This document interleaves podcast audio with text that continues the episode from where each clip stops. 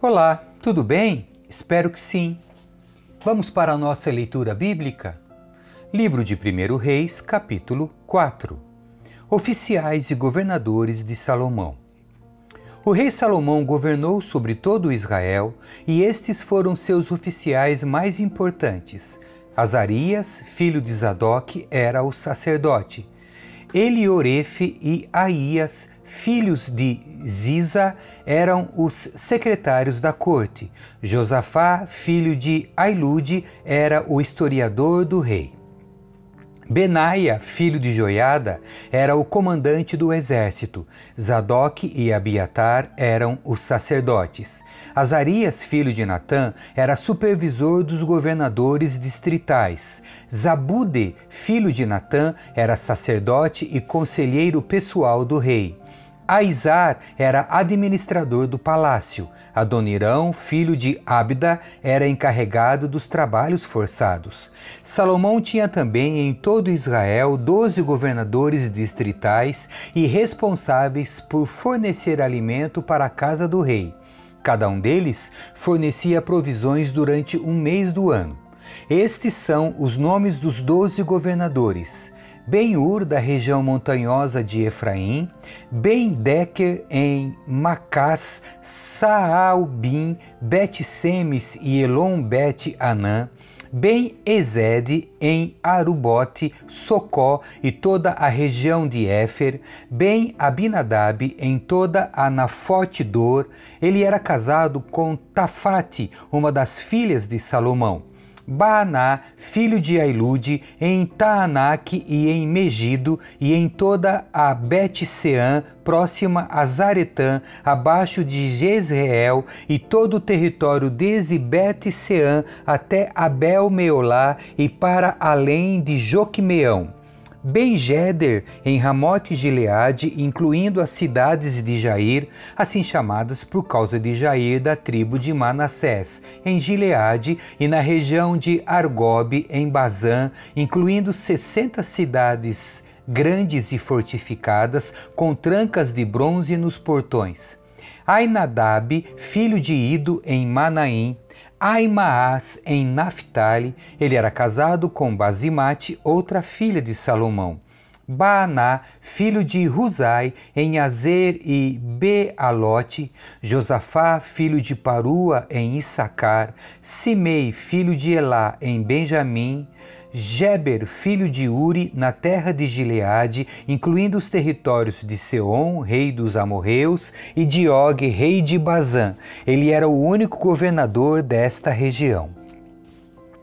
A prosperidade e a sabedoria de Salomão. O povo de Judá e Israel era tão numeroso quanto a areia na beira do mar. Todos estavam muito contentes e tinham comida e bebida com fartura. Salomão governava sobre todos os reinos, desde o rio Eufrates ao norte até a terra dos filisteus e a fronteira do Egito ao sul. Os povos conquistados enviavam tributos a Salomão e continuaram a servi-lo durante toda a vida.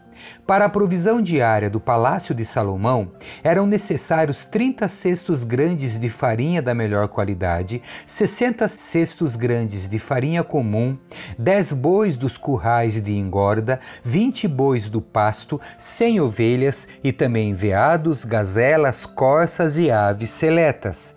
Salomão dominava sobre todos os reinos a oeste do rio Eufrates, desde Tífisa até Gaza, e havia paz em todas as fronteiras.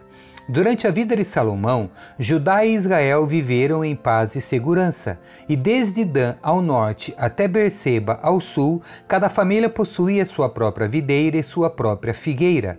Salomão possuía quatro mil estábulos para os cavalos de seus carros de guerra e doze mil cavalos. Os governadores distritais forneciam com regularidade o alimento para o rei Salomão e sua corte. Cada um providenciava para que nada faltasse no mês que lhe havia sido designado. Também providenciavam a cevada e a palha necessária para os cavalos de guerra e os cavalos de carga nos estábulos do rei. Deus concedeu a Salomão grande sabedoria e entendimento, e conhecimento tão vasto quanto a areia na beira do mar. Sua sabedoria era maior do que a de todos os sábios do Oriente e de todos os sábios do Egito. Ele era mais sábio que qualquer outra pessoa, incluindo Etã, o Esraíta, e Emã, Calcol e Darda, filhos de Maol. Sua fama se espalhou por todas as nações vizinhas. Compôs três mil provérbios e escreveu mil e cinco canções. Podia falar com entendimento sobre plantas de toda espécie, desde o grande cedro do Líbano até o pequeno isopo que cresce nas fendas dos muros. Também tinha conhecimento de animais, aves, répteis e peixes.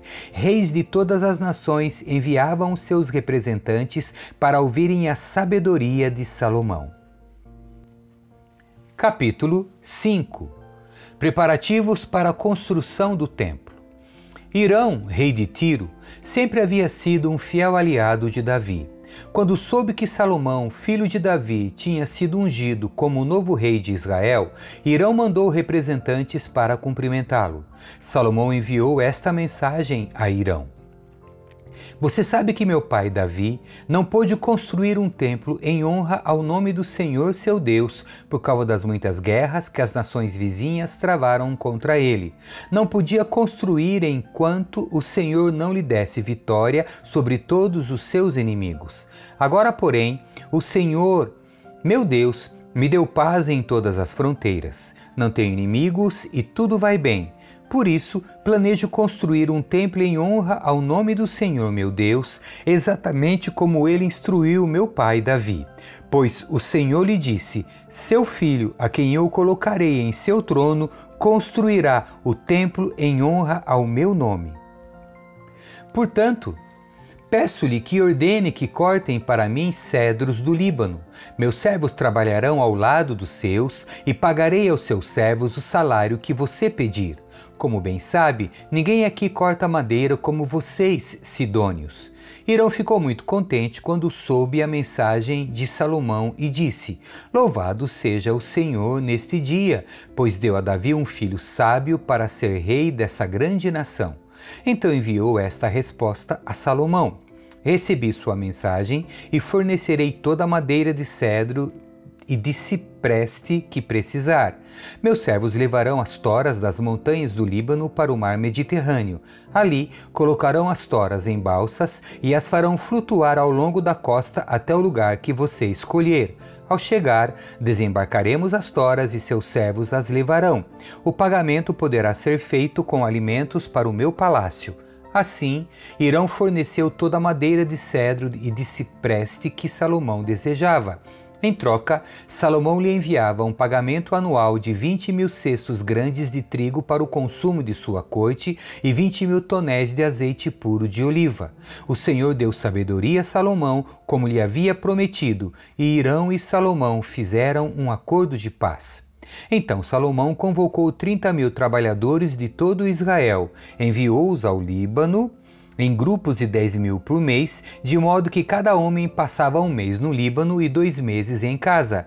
Adonirão era encarregado desses trabalhadores. Salomão também tinha 70 mil carregadores, 80 mil cortadores de pedra na região montanhosa e 3.600 chefes que supervisionavam as obras. Por ordem do rei, eles extraíam grandes blocos de pedra de alta qualidade e os modelaram para os alicerces do templo.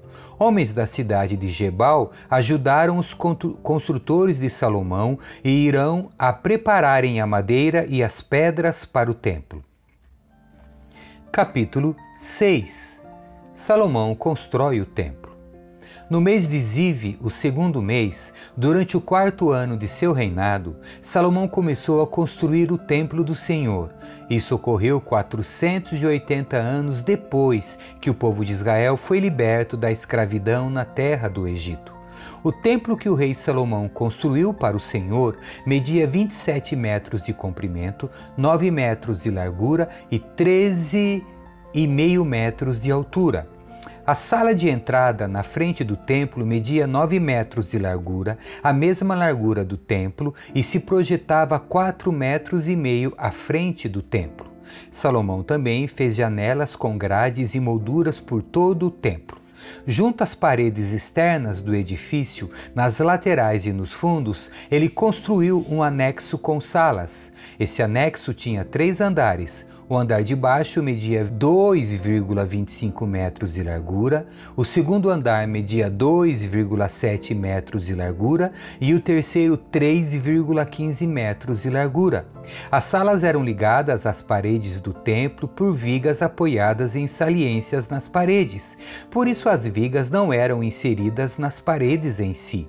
O acabamento das pedras usadas na construção do templo era feito na própria pedreira, de modo que não havia barulho algum de martelo, machado ou qualquer outra ferramenta de ferro no local da construção.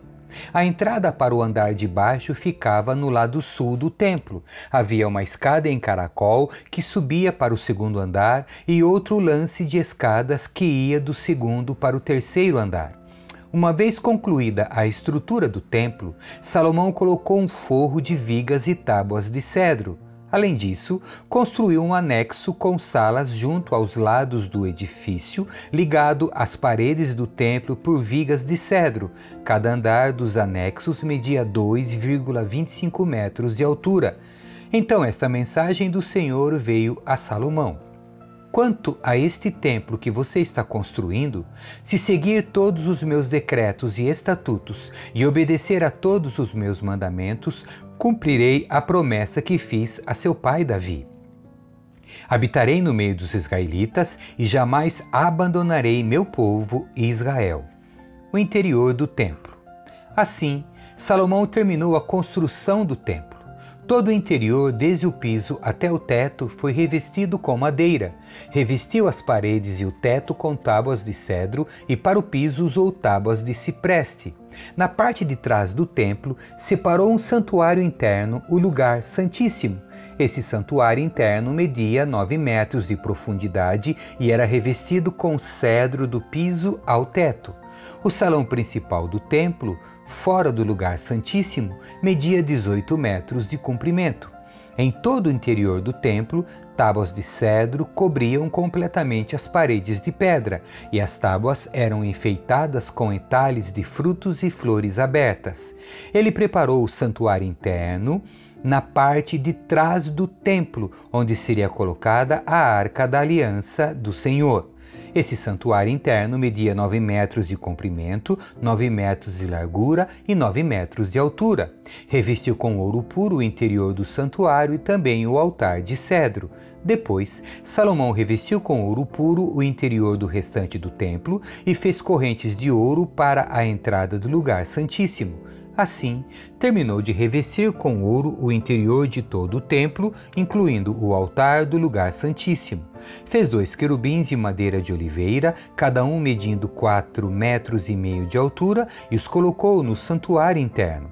As asas abertas de cada querubim mediam de uma ponta a outra quatro metros e meio, e cada asa media 2,25 metros de comprimento.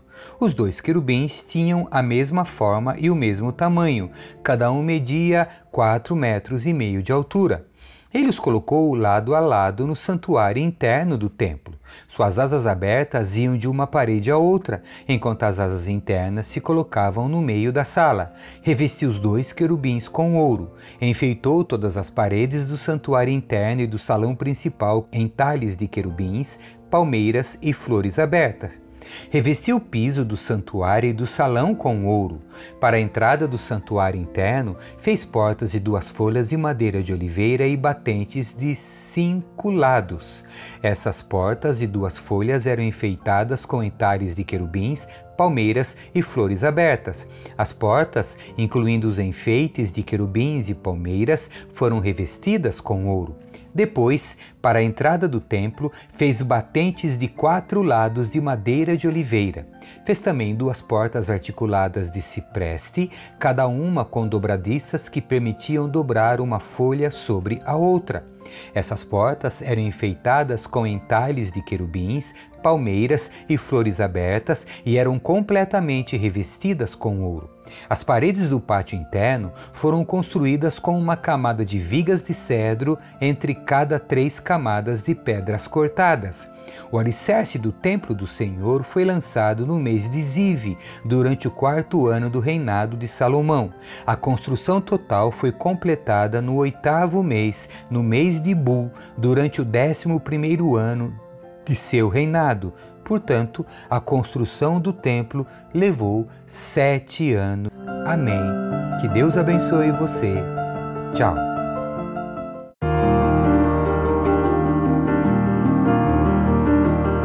Escrevi o primeiro livro, ó Teófilo, relatando todas as coisas que Jesus fez e ensinou